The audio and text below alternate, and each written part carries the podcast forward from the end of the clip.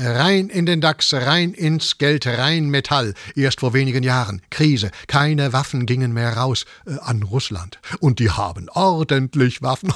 Jetzt aber kann der Ausfall verkraftet werden. Besser. Ein Sprecher der coolen Killerklitsche bestätigt, vor uns liegen Jahre des starken Wachstums. Früher, früher, da hätte man vor den Panzerrohren demonstriert. Jetzt demonstriert man mit ihnen.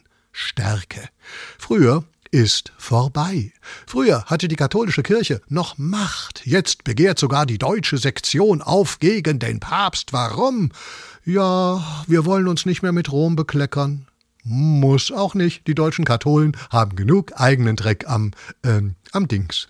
Weg vom Schmutzfleck, hin zur False Flag, zur falschen Flagge. Wer hat's getan? Wer hat Nord Stream 1 und Soda Stream 2, äh, bitte egal wie das alles heißt, wer sprengt etwas kaputt, was als Geschäft schon kaputt ist? Wer ist so blöd? Mit anderen Worten, es kann wirklich jeder gewesen sein. Vielleicht war's Zufall, also Olaf Scholz. Der trifft nie was absichtlich. Selbst bei einem Schneeballwurf, sagt er selbst, da hätte er kein Ziel gehabt.